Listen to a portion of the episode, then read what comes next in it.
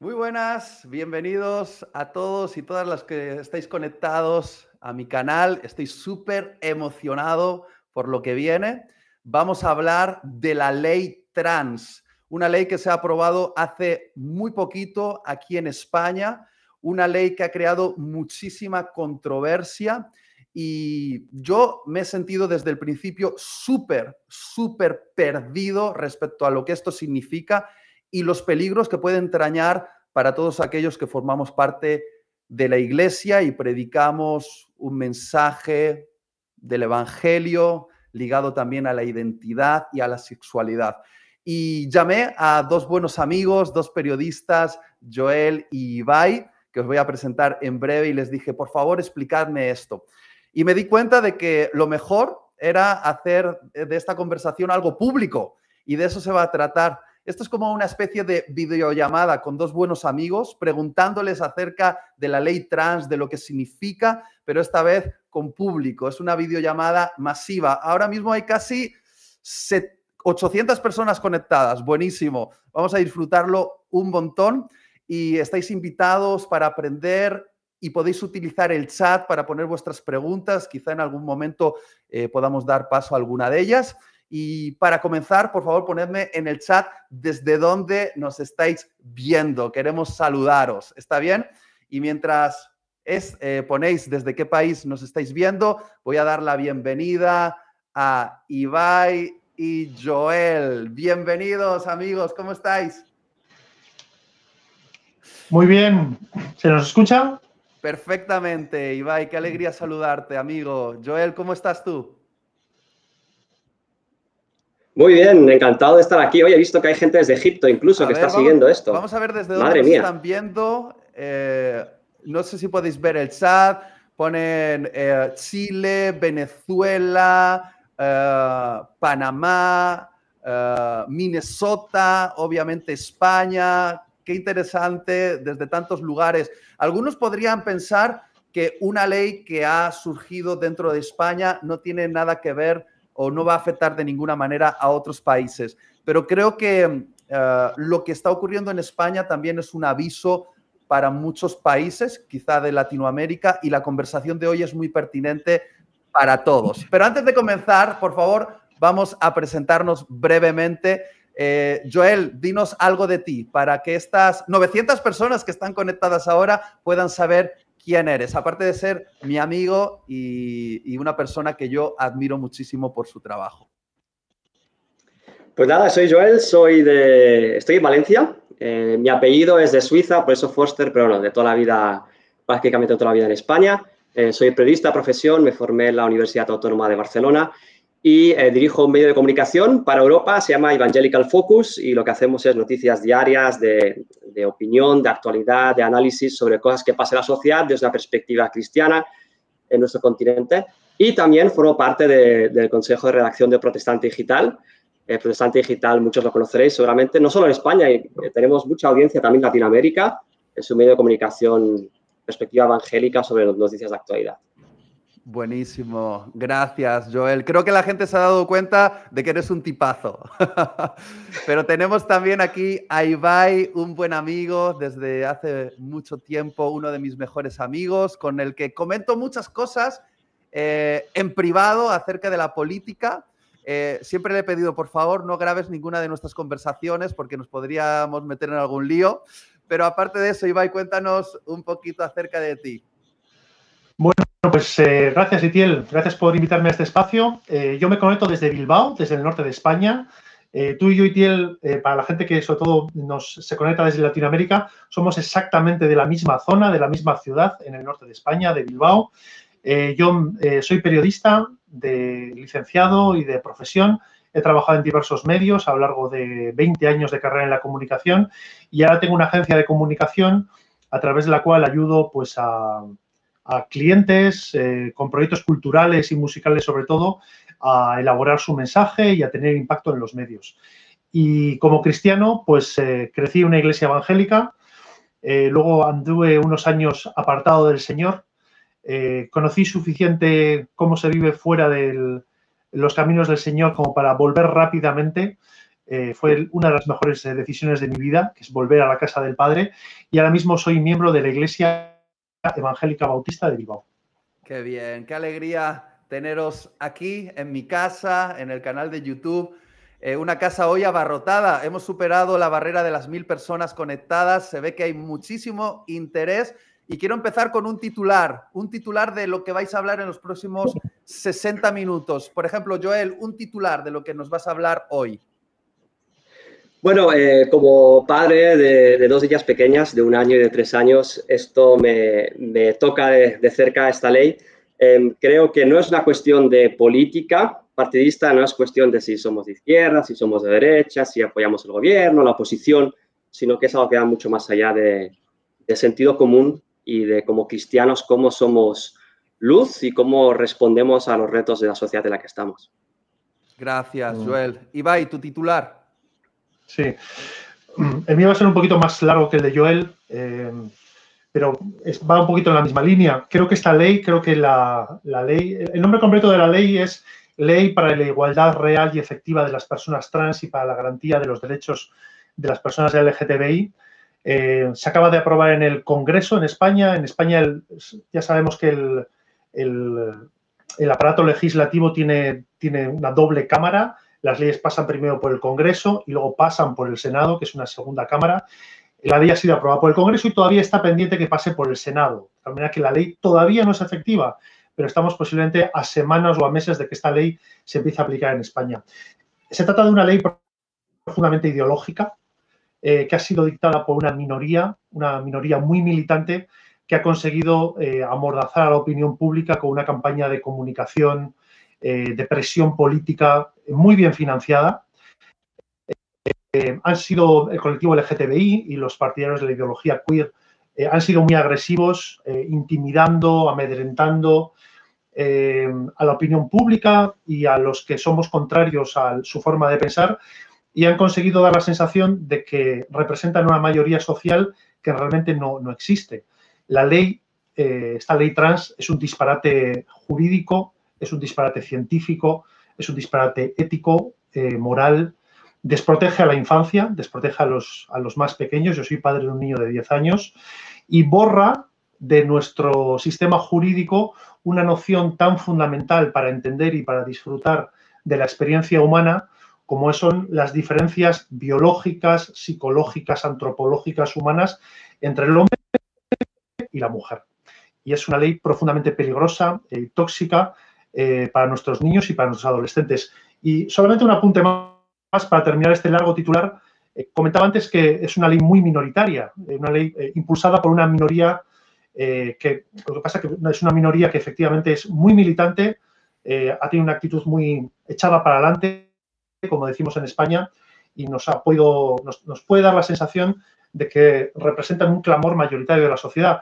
En realidad, personas, eh, varones que no se sienten contentos con eh, el hecho de estar en el cuerpo de un varón eh, y mujeres que preferirían estar en el cuerpo de un hombre, ese fenómeno ha existido siempre, ha existido siempre y en el mundo de la psicología clínica tiene un nombre y está perfectamente estudiado y diagnosticado y se llama disforia de género.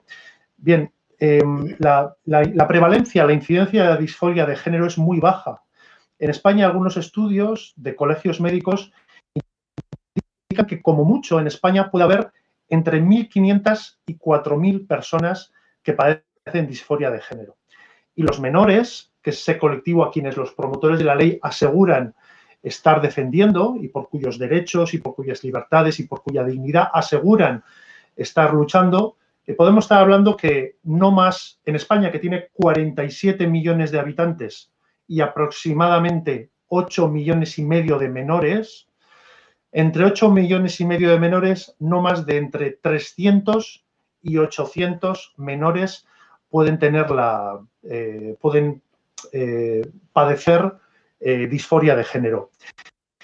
no es una ley hecha para garantizar su dignidad, no es una ley hecha para asegurar su dignidad, su no discriminación, es una ley pensada y diseñada específicamente para situar en el mismo corazón del ordenamiento jurídico de nuestro país y como eh, función esencial y fundamental de las administraciones y también en el sector privado la promoción y el fomento de un modelo de sexualidad antibíblico, anticristiano profundamente, pero que también se opone al sentido común, se opone a la ciencia, se, opone a la práctica médica y además es una ley que en la forma en la que se ha presentado y está articulada atenta claramente contra las libertades y derechos de los ciudadanos de este país.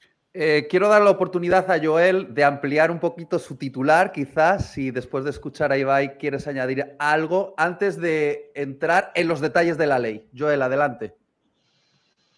Sí, enlazando con lo que decía Ibai, eh, ¿quién es quien escribe esta ley? Podemos pensar que es el gobierno que la escribe esta ley, pero hay una imagen del 22 de diciembre, que es el momento que se aprueba esta ley, que me, que me llama la atención y que se me ha quedado grabada en la retina, que es la ministra Montero, la ministra de Igualdad, eh, después de dos horas o tres estuvieron eh, votando enmiendas, finalmente se llega a la votación final, que es la que aprueba la ley en el Congreso, como decía Ibai. Ella se levanta, todos se levantan, todos aplauden y ella se levanta, mira hacia arriba, hacia el palco del público y allí están las personas que han escrito esta ley.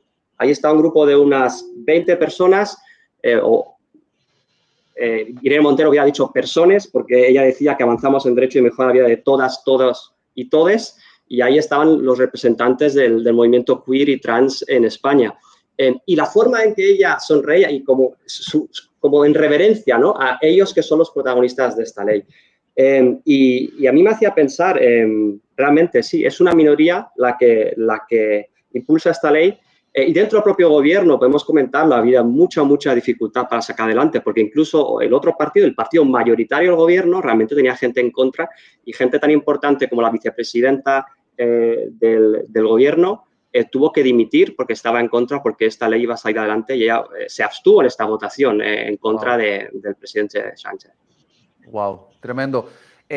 Como he dicho antes en privado, lo digo en público, yo estoy aquí como los oídos de todos aquellos que aman a Dios, que asisten a la iglesia domingo tras domingo, que están comprometidos siendo discípulos de Cristo, pero que se pierden un poquito en los asuntos que tienen que ver con la política y la legalidad.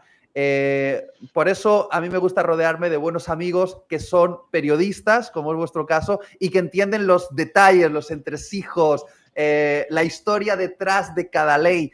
Y yo voy a escucharos con esos oídos, como el que está aprendiendo y, el que, y como el que está escuchando lo que significa esta ley. Y lo quiero Quizá os voy a pedir que repitáis varias veces lo mismo porque me gustaría que la audiencia eh, pueda tener claro de qué se trata y cómo nos va a afectar. Entonces, sin más dilación, voy a pedir a Ibai que comience entrando en los detalles de lo que significa esta ley. ¿Qué es esta ley trans? Explícanos un poquito, Ibai, y después damos paso a Joel. Muy bien. Bueno, em, el hecho de que se haya aprobado hace apenas dos semanas, dos semanas y media aproximadamente, este 22 de diciembre, comentaba Joel, eh, esta ley trans en España, no significa que la ideología queer y que la ideología LGTBI no tuviera ya una plasmación legal y jurídica en España. Eh, realmente en España desde hace seis o siete años ha habido un goteo de, eh, legislaciones de espíritu queer que han, han, traspuesto a nuestra legislación eh, pues, eh, los fundamentos de la ideología LGTBI a través de las leyes autonómicas, ¿vale? Eh, en España, para, sobre todo para que nos, conecten, se conecten a nosotros desde Latinoamérica, España es un país muy descentralizado en el que el gobierno central y los, el, legislativo central se reserva una serie de materias propias para legislar y luego encarga a las autonomías eh, una amplia variedad de materias, eh, sanidad, educación, en las que cada una de las 17 eh, comunidades autónomas, las llamamos, pues establece las legislaciones en las materias sobre las que tienen competencia de acuerdo con lo que sus propios parlamentos regionales establecen. Estos parlamentos regionales, que hay 17 en España, desde hace 6, 7, 8 años aproximadamente, ya había habido un goteo de leyes trans. Quiero decir que el fenómeno trans y la aplicación de la ideología queer no es nueva en España. Eh, antes de esta ley trans estatal ya existían 14 legislaciones eh, entre las 17 comunidades autónomas, como digo, que tiene España, Y en los, en los centros médicos, en los ambulatorios, en los hospitales españoles, hace tiempo que se están haciendo ya procesos de transición, de transición de, hombres a mujeres y de mujeres a hombres a, a, través de terapias hormonales y a través de cirugía. O sea, estamos hablando de que esto ya existía en España antes de esta ley.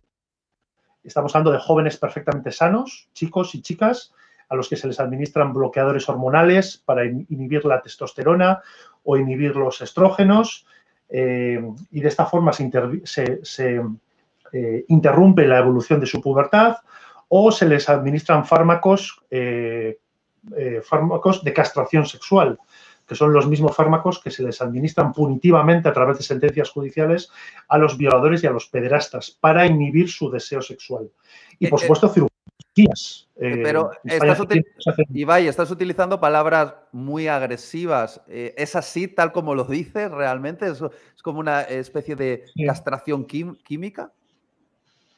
Sí, sí, sí, así es, así es.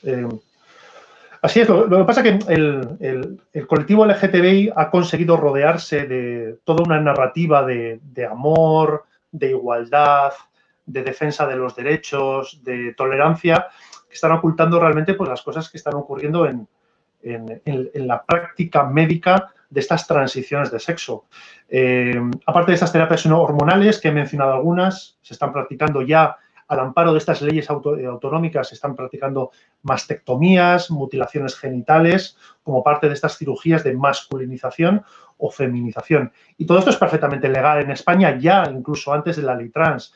Está perfectamente regulado, eh, cómo tienen los padres que dar sus consentimientos para este tipo de cirugías, para este tipo de eh, transiciones a través de tratamientos hormonales, pues del cuerpo de un hombre al cuerpo de una mujer y viceversa. Eh, y, la ley trans, una de las características que tiene es que no entra, como ya es una materia, esta materia de las intervenciones quirúrgicas y las intervenciones médicas a través de tratamientos de hormonales, como ya están reguladas a través de leyes autonómicas, la ley trans no entra en profundidad en esta materia sanitaria y las novedades que propone legislativamente son sobre todo dos, ¿vale? Eh, por un lado está la autodeterminación de sexo. La autodeterminación de sexo significa eh, que cualquier, esta nueva ley permite el cambio registral de sexo eh, sin ningún tipo de limitación a partir de los 16 años y sin que haya ningún informe médico ni ningún dictamen judicial. Es decir, en España, a partir de la aprobación de esta ley, cualquier persona, su documento nacional de identidad, su cédula de identidad y el registro civil, que es donde consta pues nuestros datos de ciudadanía, eh, puede acudir a partir de los 16 años a pedir eh, pues, eh, los, varones que así lo deseen ser inscritos como, mujeres y las mujeres como hombres. Eso es a partir de los 16 años. Desde los 14 a los 16 años también se puede hacer, pero tienen que estar apoyados por los padres, que tienen que dar su, su consentimiento. Y a partir de los 12 o 14 años esta autodeterminación de género a nivel registral se puede hacer, pero en este caso sí que hace falta, según esta ley, el, dictamen de un juez que deberá valorar el nivel de madurez del, eh, interesado, del menor. Estamos hablando, por tanto, de, jóvenes de 12, de 13, de 14 años a los que se va a valorar su nivel de madurez pues, para tomar una decisión pues, eh, que es reversible, pero que es una decisión que afecta al área más, una de las áreas más profundas de su identidad. Entonces, por un lado está la autodeterminación de sexo. Cualquier español, a partir de la aprobación de esta ley, eh, va a poder eh, registrarse como hombre y como mujer en función de una experiencia interna, en función de una vivencia interna, ¿vale? Independientemente de la realidad biológica. Eh, y luego, por otro lado, esta ley es muy ambiciosa en el establecimiento de un régimen de sanciones. ¿vale? Comentaba yo antes que esta es una ley diseñada específicamente para situar en el corazón del ordenamiento jurídico de España y en el corazón de la cultura, en el corazón de nuestras costumbres, eh, la promoción, el fomento de la ideología LGTBI y de la teoría queer. Eh, esta ley establece multas de entre 200 y 150 mil euros para eh, las infracciones que se produzcan relacionadas con la igualdad de trato a las personas LGTBI y los casos de discriminación. son multas hasta 150.000 euros que pueden ser agravadas como, con castigos adicionales, como el cierre de comercios, el cese de la actividad profesional. Eh, por otro lado, eh, esta es una ley que prohíbe lo que ellos han dado en llamar las terapias de conversión, eh, aunque cuenten con el beneplácito del interesado. Es decir, que cualquier persona que decida ir a un terapeuta, a un psicólogo, a un médico, a donde un consejero, incluso también a un consejero espiritual, para pedirle consejo acerca de, eh, pues bueno, de, los sentimientos que está experimentando de incongruencia de sus sentimientos con el cuerpo que tiene, con el sexo que la naturaleza le ha asignado, digamos, eh, cualquier tipo de actividad que pueda ser considerada una terapia de conversión eh, queda prohibida, aunque haya sido el propio interesado el que voluntariamente la ha pedido. también prohíbe la difusión de ideas contrarias a la ideología queer en colegios, en escuelas, y establece además este régimen de una de las cosas más graves que tiene es que el organismo encargado de establecer estas sanciones, de vigilar que no se produzcan estos atentados administrativos, digamos, contra la dignidad, contra el derecho a la igualdad, contra la no discriminación de las personas LGTBI, va a ser eh, un órgano dependiente del propio Ministerio de Igualdad que ha inspirado y ha redactado esta ley. Es decir, quien va a vigilar y va a establecer las multas, y son multas muy serias que te pueden arruinar de hasta 150.000 euros, hmm. eh, pues va a ser un organismo eh, dirigido por militantes y activistas LGTBI. ¡Wow! es muy fuerte. Eh, tengo varios comentarios que hacer, pero por favor, Joel, sé que hay todavía algo más eh, respecto a esta ley. ¿Puedes ampliarnos un poquito más los puntos? Sí, los dos puntos que ha mencionado Ibai son los, son los más importantes, creo. Creo que es muy importante tener en cuenta que, que ya la, la, cuestión médica ya está en marcha, como comentaba Ibai. Pero em, justamente eso, la cuestión médica, lo que decía eh, la ministra es que, bueno, que esta ley se trata de que todas las personas puedan construir, estoy leyendo literalmente, puedan construir sus vidas libres, felices y sin culpa. Y esto mm. implica eh, lo que ellos han llamado la despatologización, es decir, que todo lo trans y todo lo queer deje de ser algo visto como una enfermedad o algo que necesite una, una, una intervención eh, o un informe médico. Entonces, en esta ley lo que pasa es que ya no es necesario que haya tres meses de tratamiento eh, hormonal, etcétera, para ir al registro y, cambiar. Es decir, yo mismo, sin haber tenido ningún tipo de experiencia eh, previa en, en, la vida como persona trans, yo puedo mañana pues, ir y pedir ese cambio de registro y se me considera automáticamente mujer. Montero también decía, el día del debate, decía, quiero decirlo claro, las mujeres trans son mujeres y los hombres trans son hombres. Eh, y, cómo se decide que es una mujer trans o un hombre trans? Pues que tú lo desees sin ningún tipo de disforia de género por en medio. Hablaba antes Ibai del tema de disforia de género y creo que es muy importante. Em, hace unos años, hace, no, cinco años, un poquito más, se decía, eh, se argumentaba desde, desde estos eh, grupos de presión y desde los partidos que van en esta niña, que hay personas con disforia de género, que es una, una condición médica em, pues que está claramente descrita em, por la Organización Mundial de la Salud, etcétera, y que estas personas tienen derecho, eh, derecho a poder pues, ser tratadas, ser respetadas y, recibir una, serie de acompañamiento a nivel, a nivel de la seguridad social, a nivel incluso de, beneficios de otro tipo, ¿no? Pero esto ha cambiado el discurso ahora, ahora ya no se habla de esto, em, porque, como decía Ibai, las estadísticas dicen que solo hay un 0,01% de la población que tiene diagnosticada una disforia de género. Y en cambio se habla de que eh, ahora mismo mayores de 16 años es el 0,5% de la población que se considera trans. Es decir, solo una de cada 50 personas que se considera trans tiene disforia de género. O sea, hay 49 personas eh, sobre las estadísticas más, más recientes, por ejemplo, un ceso que se acaba de hacer en el Reino Unido sobre esto, que han preguntado a las personas, ¿cómo te identificas? ¿Cuál es tu género? 49 de, 50 no tienen disforia de género de las que se consideran trans. Y, por tanto, la importancia, desde este punto de vista, es desde el gobierno, ¿no? De decir, no, pues vamos a quitar los médicos en medio, vamos a quitar la tutela de los médicos, que es como ellos lo llaman, ¿no? Vamos a dejar que las personas eh, decidan por sí mismos lo que quieren ser y que eh, el, el, sentimiento de la persona se convierta automáticamente en derecho sin ninguna ciencia por en medio, sin ningún informe médico por en medio.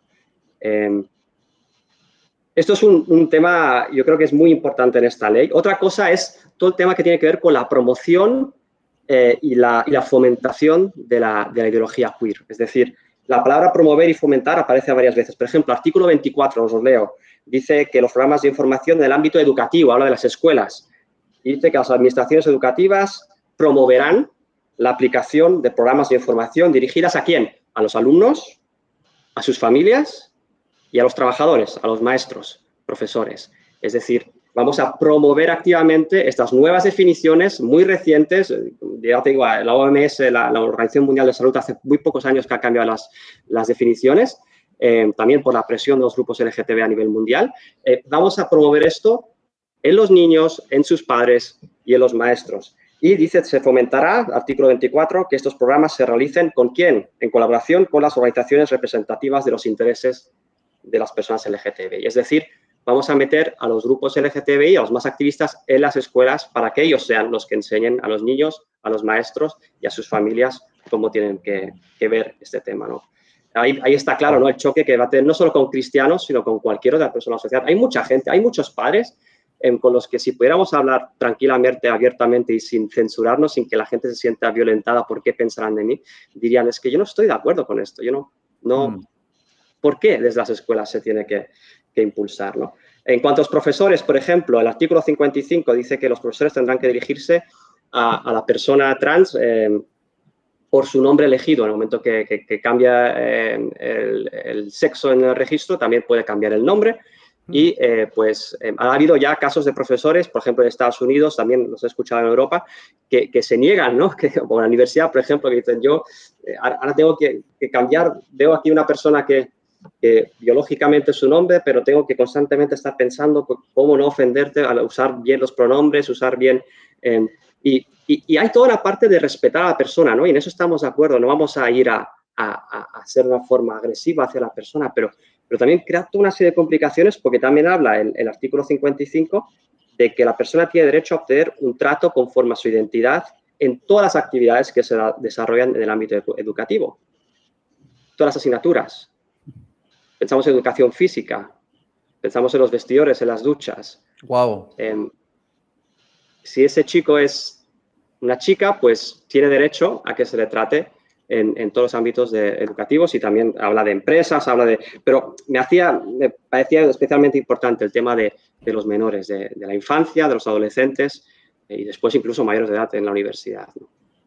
Eh, Joel, ya que has empezado a, hablar acerca de las controversias, más allá, más allá de, obviamente, eh, la controversia que esto genera para los que formamos parte del movimiento cristiano, pero esta ley ha sacudido ámbitos muy diversos. Ha habido mucho run run en las redes, se han levantado incluso eh, movimientos feministas en contra de lo que esto supone, eh, diferentes eh, políticos, a veces de partidos diferentes o del mismo partido, mostrando su desacuerdo. ¿Puedes hablarnos un poquito de por qué tanta polémica? ¿Hay alguna eh, algunos motivos claves por los cuales esta ley es más polémica que otras leyes? Sí, eh, bueno, la cantidad de organizaciones médicas que se han opuesto en los últimos meses, esto empieza a debatirse eh, dentro del seno del gobierno, de la Comisión de Igualdad del Parlamento, que es por donde pasa primero y después ahí ya pasa al, al Pleno del Congreso, ¿no? Pero desde el año 2020, desde el año 2020 Em, pero sobre todo en los últimos meses, tenemos, mira, tengo aquí una lista. La Sociedad Española de Psiquiatras está en contra. Dice que hay una avalancha de adolescentes, voy leyendo citas de lo que ellos dicen literalmente. Hay una avalancha de adolescentes que creen que son trans, pero no lo son. Estamos en una sociedad que convierte rápidamente deseos en derechos. interesante, ¿no?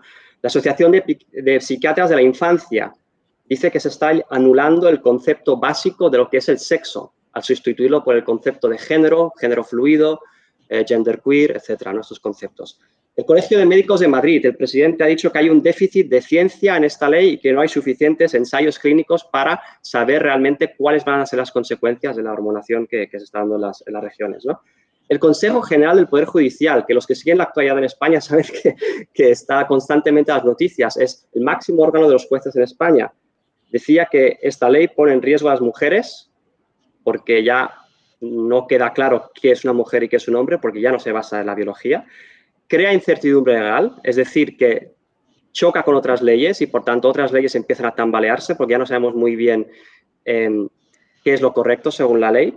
Em, y dice el Consejo General del Poder Judicial que da privilegios a personas que se identifican como transgénero. Es decir, identificarte como transgénero te puede dar unos privilegios con esta nueva ley. Hay médicos, 450 que han firmado manifiesto, eh, hay, todo tipo de... Y después las encuestas, o sea, hay una encuesta, ¿qué, piensa la población? Porque podemos decir, a lo mejor son alguna gente muy de la élite que está en contra, pero la gente está a favor.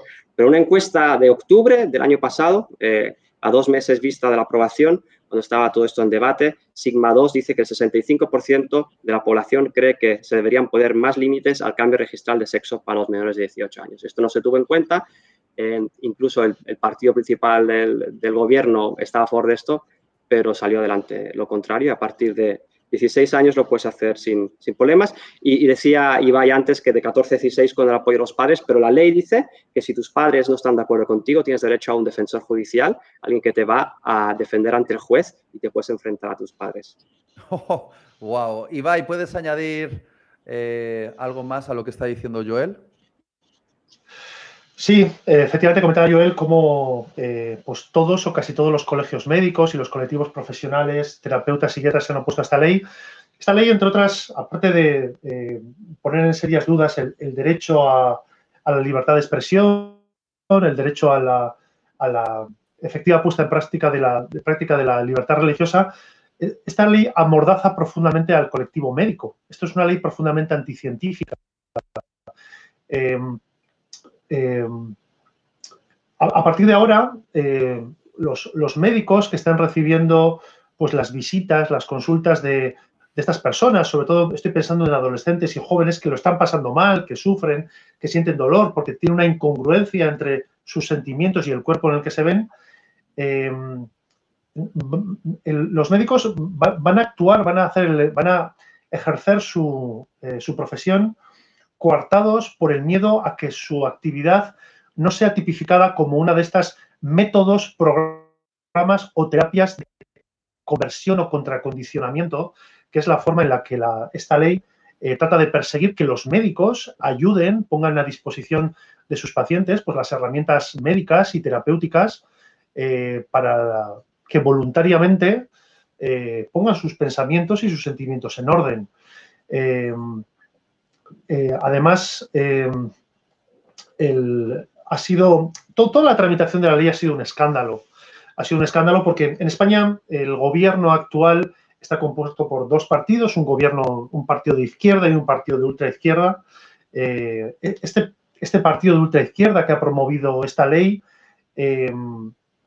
lo, ha hecho con la intención de situar, imponer al conjunto de la población española y al conjunto de los poderes, en el sector público, en el sector privado, eh, de rendirlos a su forma de concebir la sexualidad.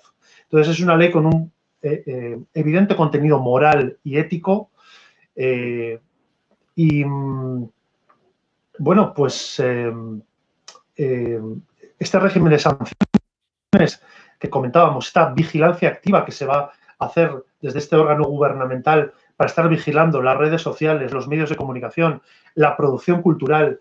Esta ley mandata a casi todos los eh, organismos del Estado, a la educación, a la sanidad, a la cultura, al servicio exterior, al deporte, para que eh, adopten medidas de promoción y de estímulo de la ideología queer. Eh, y bueno, pues las consecuencias pueden ser imprevisibles. Ya algunos países que nos llevan la delantera eh, en la aplicación de este tipo de leyes, ya hemos visto algunas cosas que han ocurrido. Eh, genera múltiples problemas, lo estábamos comentando, lo comentaba Joel, eh, múltiples problemas, por ejemplo, en los baños y en los vestuarios públicos, ¿vale? donde las, niñas y los, y los niños, digamos, los niños que están en, en pleno proceso de transición, por ejemplo, hacia el cuerpo de una mujer, tienen que compartir espacio con las niñas y la ley mandata claramente a que los colegios, a que los centros médicos eh, permitan, estas prácticas. No, no pueden habilitar vestuarios aparte para niños que están en transición para evitar que efectivamente, pues quizás una de nuestras hijas tenga que ducharse con un varón biológico. Eh, la ley genera un montón de problemas eh, jurídicos, médicos, en una cantidad innumerable de ámbitos de la sociedad. Imaginaros lo que puede pasar y lo que está pasando ya internacionalmente en muchas disciplinas deportivas. varones biológicos están compitiendo en las mismas disciplinas deportivas con mujeres varones biológicos que anatómicamente, por, eh, por una cuestión de identidad biológica, eh, tienen un 60% más de masa corporal, son más fuertes, son más altos, son más rápidos y se les pone a competir en las mismas eh, disciplinas deportivas, lo cual significa un borrado completo de la, mujer. Además, la ley, la ley española que tiene en muchísimas de sus áreas medidas de discriminación positiva a favor de la mujer. Eh, la legislación española bonifica a las empresas por contratación de la mujer. En las, ofertas de empleo público se suele reservar un cupo eh, a mujeres para garantizar una cierta igualdad. Eh, existen deducciones en las cuotas a la seguridad social. Hay un montón de medidas de discriminación positiva para favorecer pues la igualdad, para favorecer la integración de la mujer en todos los ámbitos de la sociedad. Ahora mismo, a través de esta libertad, de esta posibilidad que se ofrece para la autodeterminación registral del sexo, la aplicación de estas normas de discriminación sexual eh, se, queda en entredicho, porque todas estas medidas pueden ser perfectamente disfrutadas y aprovechadas, pueden beneficiar a muchísimos hombres que efectivamente eh, están amparados por esta ley para proceder al cambio registral de sexo eh, de forma quizás tramposa, solamente para poder beneficiarse pues, de estas ventajas que proporciona la ley. En definitiva, la ley eh, tiene, es un disparate jurídico, va a causar un montón de problemas en muchísimos ámbitos de la sociedad y pues eh, tanto a los colectivos profesionales como a los órganos consultivos del Estado, el Poder Judicial, el Consejo de Estado, pues han han encendido la voz de alarma pues ante la posibilidad de, que eh, nos enfrentemos a situaciones de verdadero caos jurídico, eh, deportivo, en las empresas, en la contratación, en muchísimos ámbitos de la sociedad. se está repitiendo mucho una serie de preguntas en la misma dirección y creo que es un interés general y muchos están conectando a este directo justamente para que dé respuesta a esta pregunta ya nos habéis hablado de lo que supone la ley, de todas las eh, incongruencias que puede tener o, las situaciones complicadas que puede generar en diferentes ámbitos de la vida social. Pero los cristianos que están conectados, aquellos que eh, han, han, recibido el mensaje del Evangelio y lo quieren compartir con los demás y son conscientes de que el mensaje del Evangelio es un mensaje que eh, que afecta a todas las áreas de nuestra vida, incluida la identidad y la sexualidad. Eh, o particularmente en mi caso, como predicador, que me dedico de manera eh, ministerial, a tiempo completo, a la tarea de predicar y tengo que abordar estos temas de identidad y sexualidad desde la cosmovisión cristiana. ¿De qué manera práctica nos puede afectar esta ley? ¿Y qué puede suponer ¿Y qué deberíamos hacer eh, ante los nuevos peligros que pueden surgir? Esto es algo que interesa muchísimo. Han estado preguntando varios, ¿esto va a afectar a la predicación en los púlpitos? ¿De qué manera va a afectar? Eh, ¿Vamos a tener que eh, ocultar nuestro mensaje?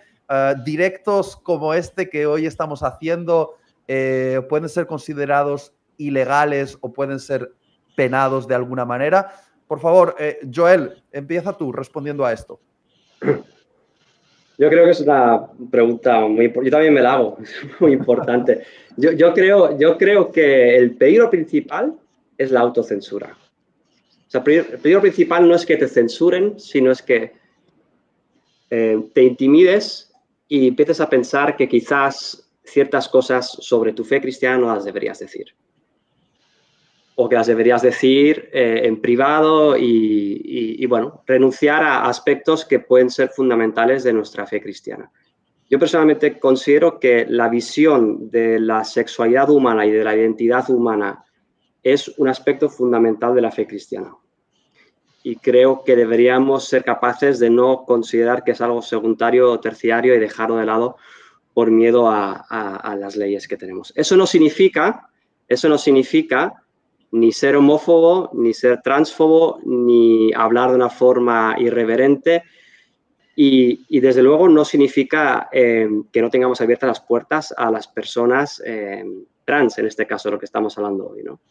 Eh, hay en nuestras iglesias personas que no se identifican con, con su sexo los motivos pueden ser muy diversos y quizá aquí Iba y yo no somos los expertos porque no somos ni psicólogos ni psiquiatras, pero a verlas hay las personas y el Evangelio es para ellos también.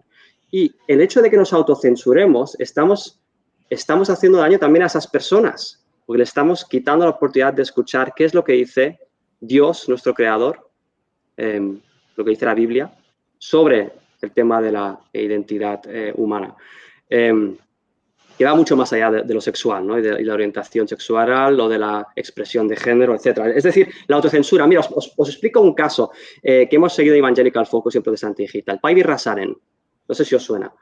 Eh, política, parlamentaria, ex ministra del gobierno de, Finlandia, ministra de Interior, es decir, la que se dedicaba a la policía, a todo el, todo el tema que, tiene que ver con, con, con eh, sí, con con el, poder coercitivo, por llamarlo así. Bueno, ella es cristiana, eh, protestante, podríamos decir evangélica, aunque es luterana. Eh, su, esposo es pastor y ella eh, en el año 2019 escribe un, versículo de la Biblia, del Antiguo Testamento, que habla sobre, sobre la sexualidad, para, criticar, para criticar el hecho de que la Iglesia luterana de Finlandia estaba participando y promocionando eh, las marchas del orgullo, gay, que es algo que en España nos parece raro. ¿Cómo puede ser que cristianos estén, bueno, en otros países de Europa hay algunas iglesias tan liberales teológicamente que están incluso participando con carrozas en el orgullo gay. Pues esta crítica que ella hizo, citando la Biblia, diciendo, si vosotros sois luteranos, y, yo, y ella decía, yo soy parte de esta iglesia, y creéis en la Biblia porque lo dicen vuestros estatutos y lo dice vuestra doctrina, ¿cómo, cómo hacéis esto tan diferente? ¿no? Pues esto llevó a una denuncia de, delito de odio, de odio contra los homosexuales, una ley que se había enmendado hacía pocos años. Em, y quien se mete a denunciar a la, a la ex ministra y parlamentaria cristiana es ni, nada más eh, ni menos que el, fiscal general del Estado. O sea, el defensor del Estado, la autoridad más alta que hace la acusación y la llevan a juicio también por una, charla, una entrevista que dio eh, en la radio y también en, televisión.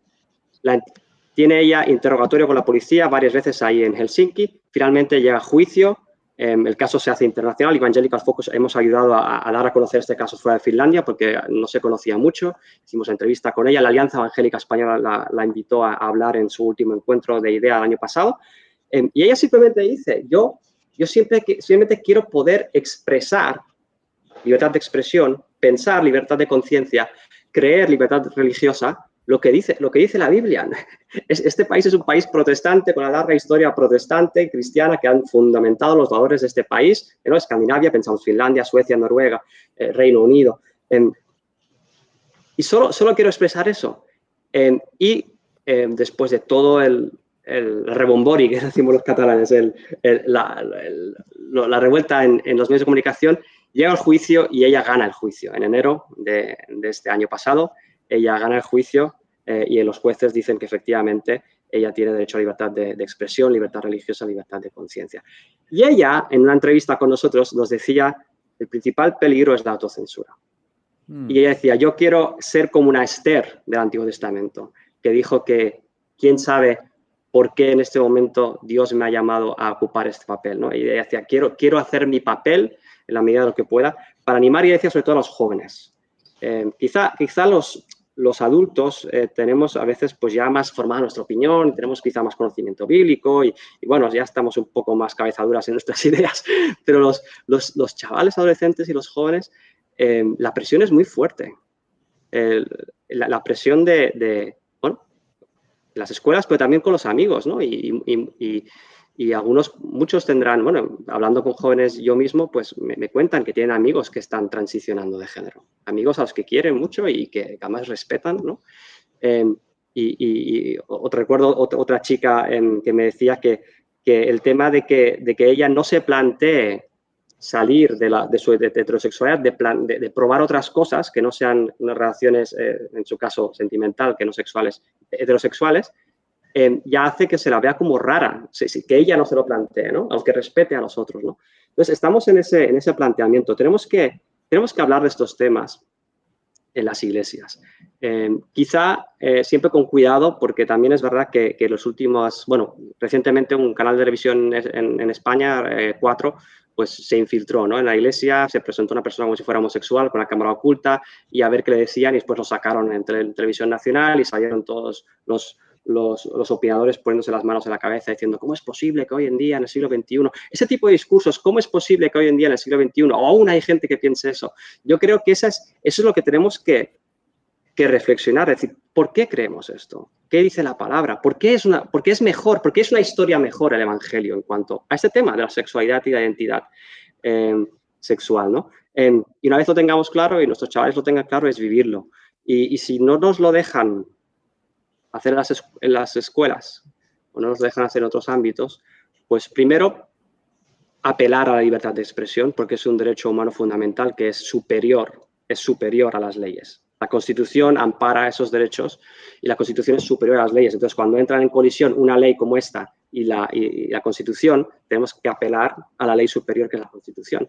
Y después hay el Tribunal Europeo de Derechos Humanos, etcétera. ¿no? Se podría apelar a diferentes... O sea, hay, medidas legales, pero tenemos que comenzar por tener claro lo que creemos eh, y después dialogar escuchando a las personas que no piensan como nosotros, que son la mayoría, o, que no son la mayoría, habría que ver realmente qué es lo que piensa la gente, ¿no? Porque muchas veces los propios personas que no son creyentes y que tienen otro sistema de valores también se autocensuran porque piensan que lo que van a decir puede ser ofensivo para alguien.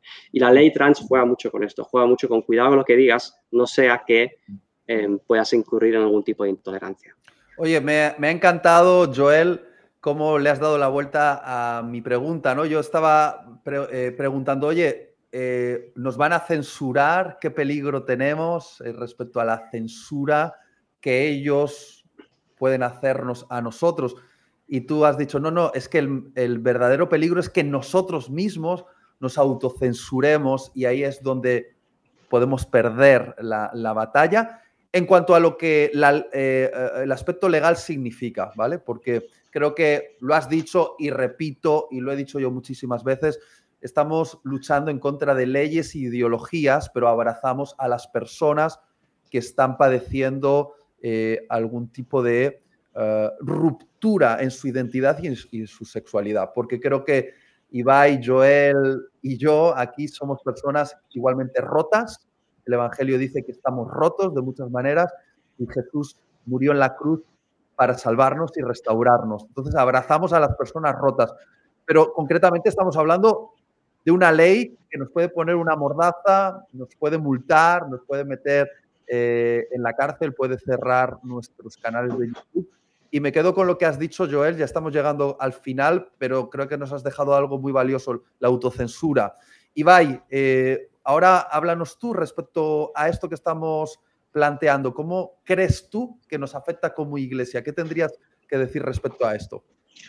Bueno, creo que eso efectivamente creo que esta ley, efectivamente, y todo el movimiento LGTBI y el movimiento queer que en España, y estoy observando que en buena parte del mundo, pues está impulsado pues, por un espíritu bastante autoritario, creo que pone un foco de vigilancia y de persecución y pone bajo sospecha la forma de pensar de los cristianos. De hecho, creo que estas leyes están eh, específicamente diseñadas para imponer un modelo de sexualidad eh, opuesto al que defendemos como cristianos, al que emana de la lectura y del estudio de la Biblia. Y creo que, bueno, que ocurrirán cosas, estoy convencido. Estoy convencido de que van a ocurrir cosas, de que una vez que la, eh, la ley entre en vigor, pues estoy convencido de que va a haber casos sonados y va a haber casos espectaculares de multas, de acusaciones por delitos de odio, porque el, mismo Consejo de Estado, eh, en, el, dictamen que hizo acerca de esta ley, establecía que em, esa, esa, potestad que se reserva la ley para sancionar las, lo, que, lo, que, la ley llama terapias de conversión eh, es una expresión muy genérica. Entonces, dentro de ese cajón pueden entrar muchas cosas. Muchísimas predicaciones que oímos en nuestras iglesias cualquier domingo podrían ser consideradas en algunos oídos o manipuladas o cuando llegan en forma de denuncia a determinadas instancias eh, administrativas, pueden ser consideradas como terapias de conversión o pueden ser consideradas como ataques a la dignidad, al derecho a la no discriminación de las personas LGTBI. Eh, creo que la Iglesia eh, tiene que ser valiente en este momento creo que tenemos que equiparnos internamente y sobre todo creo que tenemos que equiparnos, equipar a nuestros jóvenes y a nuestros adolescentes. Eh, creo que el, fenómeno LGTBI, eh, la ideología queer, creo que hay que predicarlo de forma frontal, hay que ser valiente, eh, no hay que dejar cabos sueltos. tú, por ejemplo, Itiel, tú has sido pionero, por ejemplo, predicando abiertamente. Hace algunos años era considerado prácticamente escandaloso, pero luego eh, se ha naturalizado escuchar predicaciones acerca de la pornografía, por ejemplo. Creo que igual que se hizo por la pornografía, que durante, años en las iglesias fue un tema tabú, que no se sabía muy bien cómo abordar, y mientras no se aborda, mientras no se abordan, hay muchísima gente que no dispone de las herramientas intelectuales y espirituales para combatirla y han caído en ella. Igual que pasó con la pornografía, creo que hay que abordar el tema de la identidad sexual y el tema de la necesidad de armarnos y de preparar una contraofensiva eh, bíblica, cristiana, eh, pero también intelectual y científica con nuestros jóvenes para oponerse a estas, a estas ideas.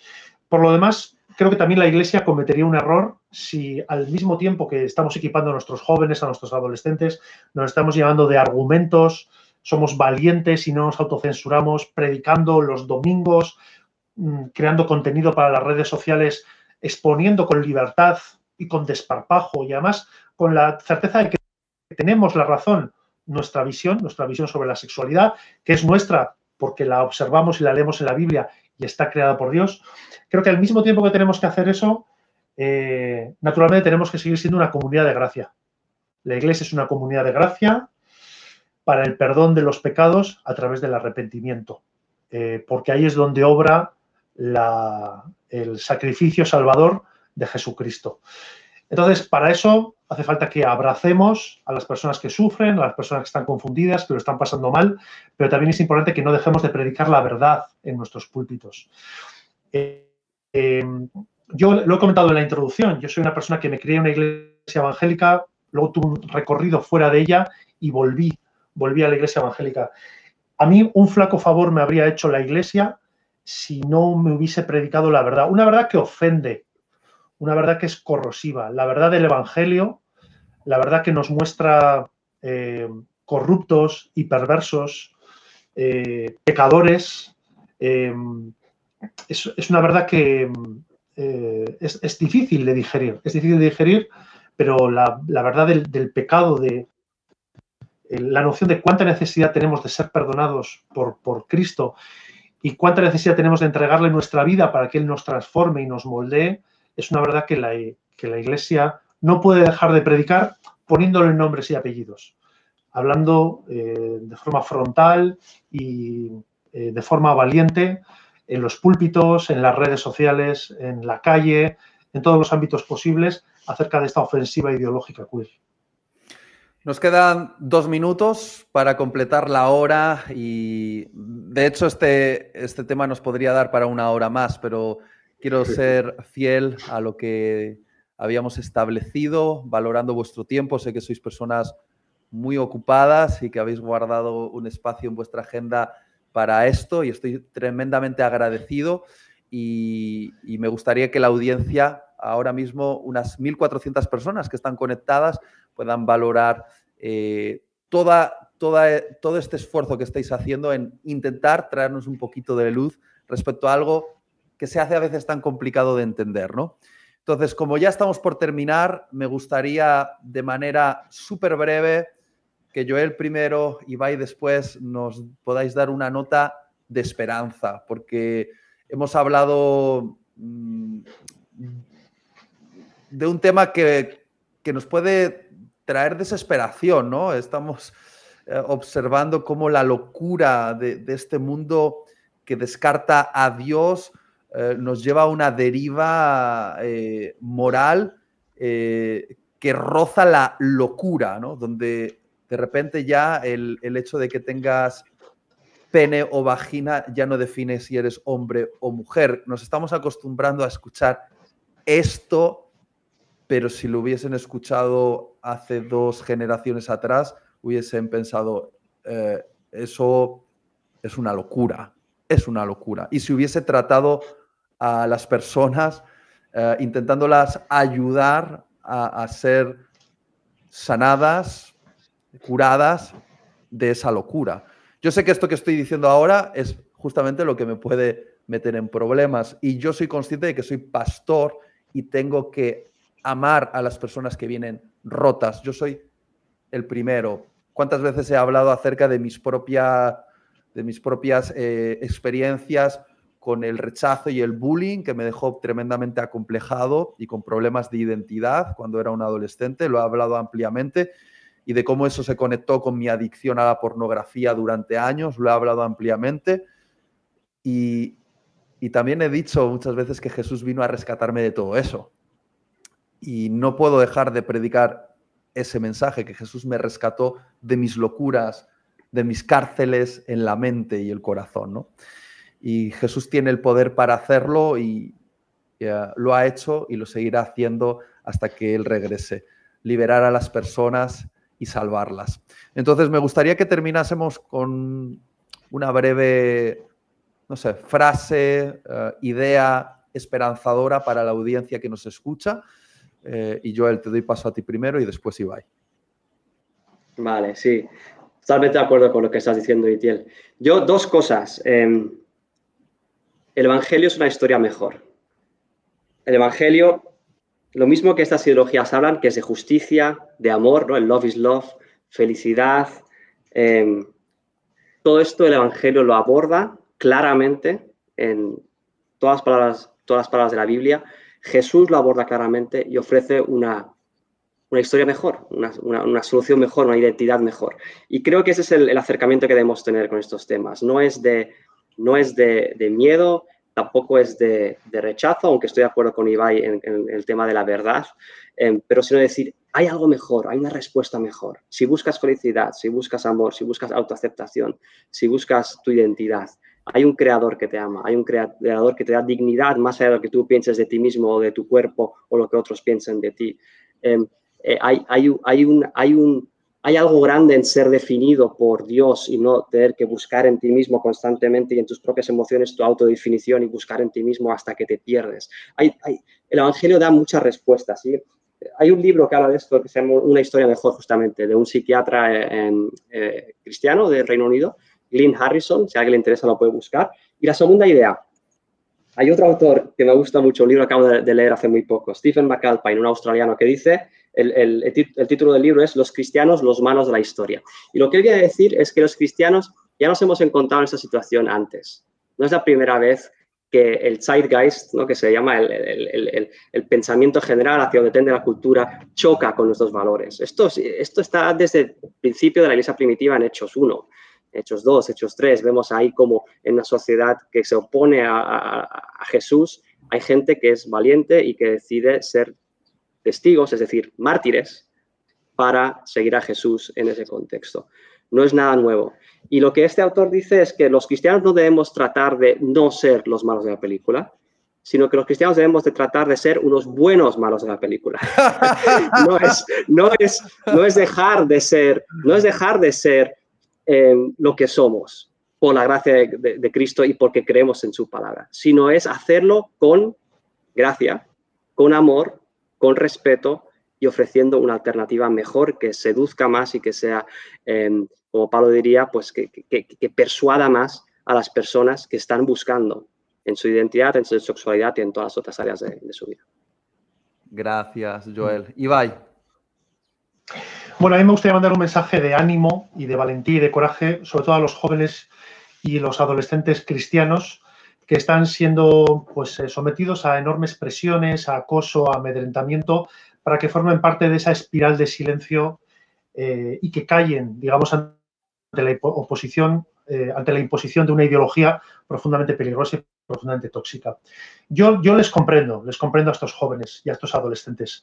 Eh, en una fase en la que todavía no tienen su carácter totalmente formado, en la que están transicionando pues, de ser jóvenes a ser adultos, hay muchos cambios, están decidiendo su voz, están decidiendo su estilo, están decidiendo su profesión, están decidiendo cómo se van a relacionar en el mundo, qué es lo que quieren ser, están descubriendo qué es el sentido, qué es el significado, el propósito de la vida. En una fase de muchos cambios, están siendo bombardeados por la, por la campaña de propaganda eh, más salvaje, mejor financiada y más unánime de la historia de la humanidad, que es, eh, es la, campaña, la campaña de propaganda a favor de estas ideologías disolventes eh, en materia sexual y en materia moral.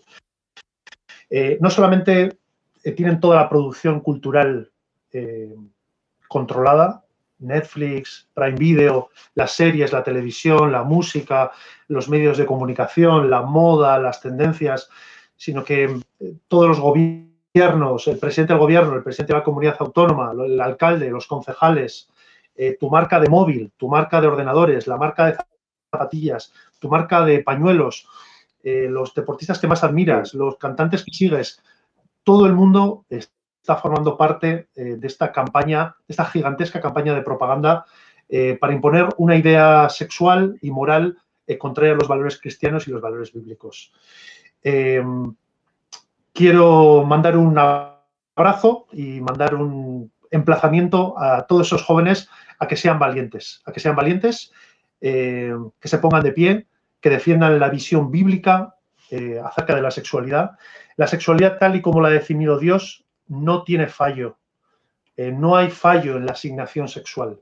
Y el modelo cristiano de sexualidad, la sexualidad tal como la ha creado Dios, es un don maravilloso, completo e infalible que está diseñado para llevar a las personas a su mayor plenitud personal, en sus relaciones y en todos los hábitos eh, de su vida. Eh, tenemos a favor no solamente el sentido común y la Biblia, tenemos a favor la ciencia, tenemos a favor la psicología, la antropología, la ciencia médica, eh, la neurociencia, la sociología, la antropología. Creo que mm, ante las presiones, ante el acoso, ante esta sensación de que somos pequeños barcos en la inmensidad defendiendo ideas muy minoritarias, creo que los jóvenes tienen que reforzarse, creérselo, saber que mm, eh, las ideas que defendemos son bíblicas, por lo tanto no tienen fallo y tienen que ser valientes para ser luz, eh, impartiendo la verdad y declarando la verdad con gracia, con respeto, eh, sin maltratar a nadie, sin marginar a nadie, sin utilizar palabras huesas, como hacía Jesucristo, eh, impartiendo la verdad con firmeza y con gracia.